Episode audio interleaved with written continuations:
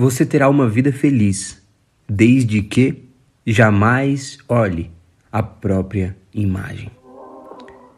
Essa é uma frase contida na história de um personagem chamado Narciso. Narciso recebe quase que uma profecia sobre o seu destino, ao dizer que a sua vida seria boa, contanto que ele nunca parasse para se olhar, para enxergar o seu reflexo, para enxergar a sua própria imagem. Esse foi o destino de Narciso, uma vida onde ele não poderia se enxergar, aí então ele teria uma vida boa. Eu quero conversar com você hoje sobre isso, sobre a relação de uma vida feliz, de uma vida admirável, em contrapartida com uma vida onde nós olhamos ou não o nosso reflexo, olhamos para nós, olhamos quem nós somos, olhamos o nosso eu e colocamos uma atenção naquilo que temos tanto medo, nosso ego. A história de Narciso existem várias versões, termina de uma maneira trágica.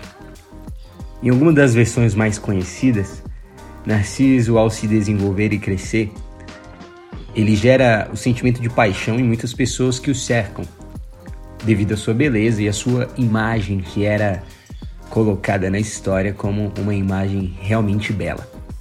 O problema foi que Narciso, ao sair para uma caça e encontrar um riacho, ele abaixa-se para beber a água desse riacho e no caminho até a água ele se encontra com o seu próprio reflexo na água. E ele se apaixona pelo seu próprio reflexo. Ele não consegue então sair dali ele não consegue então ver outra forma de viver senão aquela onde ele somente se admira. E a história nos conta que, após muito tempo se admirando, existem versões que diz que Narciso definhou ali a margem desse riacho e acabou morrendo. Existem outras versões também que dizem que Narciso, em uma tentativa de alcançar essa imagem vista, acaba se afogando, pois aquilo que ele via era apenas um reflexo na água. E quando tentou alcançar esse reflexo, foi afogado por aquela água. E existem muitas reflexões, muitos pensamentos sobre essa história. Freud usa a história de Narciso como uma definição dentro da psicanálise de um termo chamado narcisismo, que significa uma patologia, algo que caracteriza a condição de um indivíduo que tem um prazer em si mesmo, um indivíduo que é, não é atraído pelas outras pessoas, mas é atraído pela forma como as outras pessoas o admiram. O narciso seria aquele que, ao estar com você, não faria de você alguém melhor, mas faria com que você afirmasse que ele é uma pessoa melhor. E muito se fala sobre os cuidados que nós precisamos tomar com o nosso eu, com a questão do chamado ego, para que, assim como Narciso, nós não tenhamos esse fim, onde iremos nos afogar em nós mesmos, nas nossas próprias vontades, nos nossos próprios desejos, nos nossos próprios sonhos. Porque nós temos uma aversão e nós muitas vezes não conseguimos lidar com o pensamento de sermos egoístas, de sermos pessoas que têm como principal característica enxergar apenas a si mesmo agindo em prol dos seus próprios interesses e assim ignorando o fato de que muitas vezes as nossas atitudes elas podem magoar as pessoas.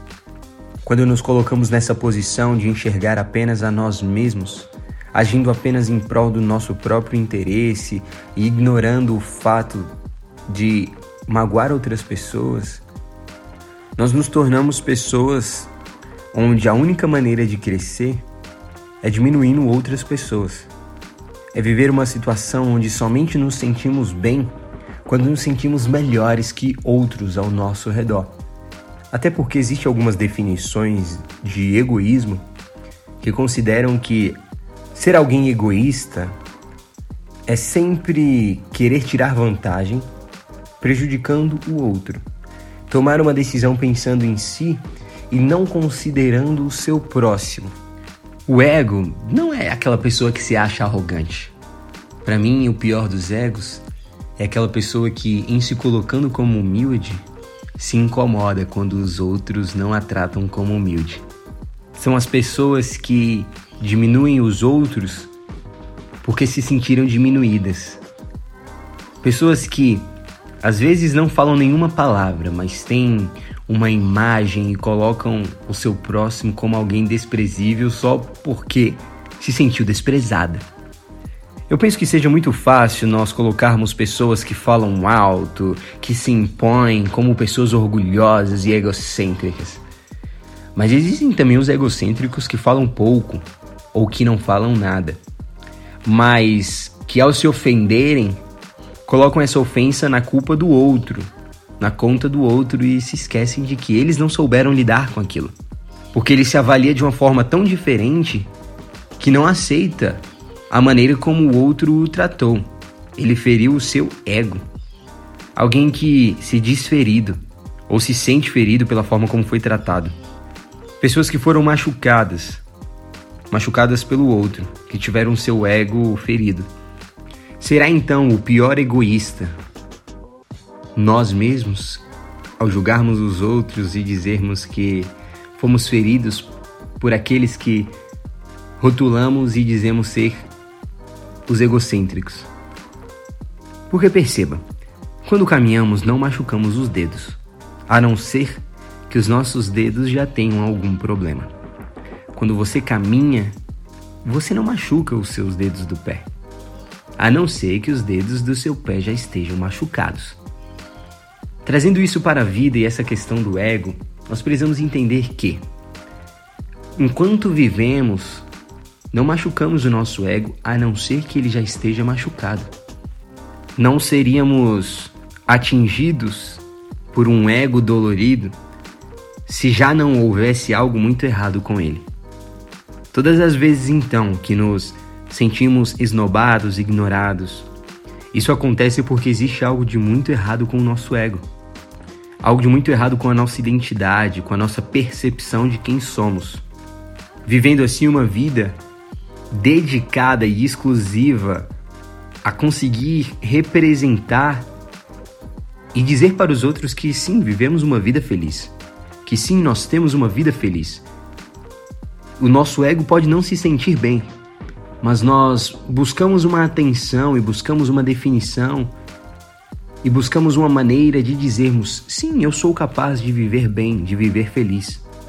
Quando na verdade estamos apenas reafirmando nosso próprio ego ou deixando de viver para que os outros digam que nós não somos egocêntricos. E nos tornamos assim escravos do que os outros pensam. Nos tornamos assim escravos do que vão pensar de nós. Quantos de nós temos deixado de viver por medo do que os outros vão dizer? Será que isso não é ser egocêntrico? Ao pensar que tudo e todos estarão falando daquilo que eu faço e eu deixo de fazer por medo de ser falado me tornando assim um escravo da opinião do outro, pensando ser sempre o centro e a referência do que os outros pensam, conversam e falam. Será que eu realmente sou tão importante assim? Será que eu não estou sendo como Narciso? Alguém que se ludibriou a respeito da sua própria imagem? Recentemente, uma pessoa publicou em suas redes sociais que tirou 6 mil selfies durante uma viagem que fez ao México, que teve uma duração de quatro dias. Ou seja, se você fazer uma conta rápida, você vai perceber que essa pessoa ela decidiu não ver nada da viagem. Ela escolheu por apenas ver-se.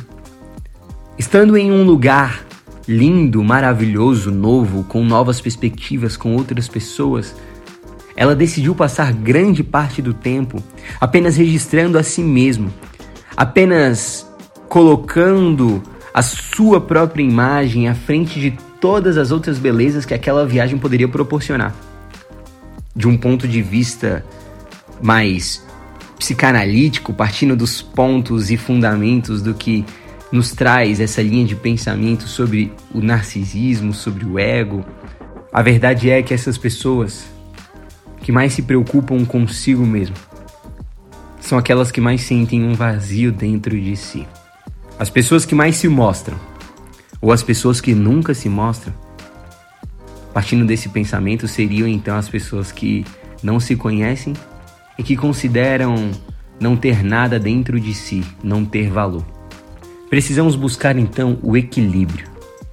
Não venho aqui dizer que o ego é ruim, mas também não quero dizer que ele é positivo. Eu quero que você pense a sua vida como se você fosse um balão. Existem balões que quando você enche, enche, enche, enche, enche, amarra esse balão e diz: esse balão está pronto para cumprir o propósito dele no meu cenário, na minha decoração.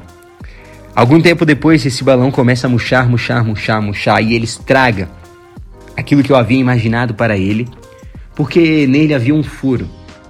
Nele havia um lugar que não estava programado, onde todo o ar que eu coloquei dentro dele murchou. E ele se tornou então um balão que não cumpriu o seu objetivo. Por outro lado, existe o balão que parecia sempre estar vazio, mas na medida que eu o enchia, ele estava mais resistente ainda até que chegou um momento que foi tão cheio que explodiu. E esse também não conseguiu cumprir o seu papel. Um foi cheio, mas se esvaziou. O outro foi cheio, mas explodiu. Mas há aqueles que ficam no meio do caminho. Aqueles que ficam em nenhum dos extremos, mas se colocam ali no lugar aonde contém exatamente o que foi colocado dentro deles. Aonde cumprem o propósito, ficam ali colocados no lugar escolhido por aquele que o encheu, aonde ele não murcha, mas também não estoura. Ele é o balão, vamos colocar assim então, o balão perfeito, o balão ideal. O balão que cumpriu o seu propósito e a sua ideia original de ser um balão cheio na medida correta, que cumpriu o que foi esperado dele. Não esperado pelos outros balões, mas cumpriu o que foi esperado por aquele que encheu o balão de ar. Aquele que deu sentido, aquele que deu forma a esse balão, ao criador desse balão. O que será o ego então? Será ele algo ruim ou algo positivo? É você quem decide. É você quem fará da sua vida um balão murcho ou um balão tão cheio que chega até o ponto de estourar. E se nós somos esse balão e o ar que nos preenche é a vida colocada pelo nosso Criador, colocando assim a nossa identidade, as nossas características, nós precisamos ter a consciência de que o ego precisa ser colocado no seu lugar. Mas não no lugar de fazer você melhor do que ninguém, mas também não te levar a pensar ou se colocar pior do que ninguém. Ele faz de você você.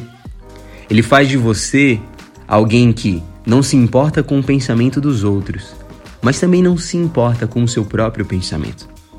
Alguém que não se interessa na opinião dos outros, não vive a partir da opinião dos outros, mas também não vive a partir da opinião de si. Não vive a partir somente dos seus próprios pensamentos. Alguém que consegue pensar no coletivo, mas também no individual. Consegue pensar no próximo, mas sempre cuidando de si. Entendendo que você precisa estar bem para ajudar. Você precisa ter forças para poder estender a mão.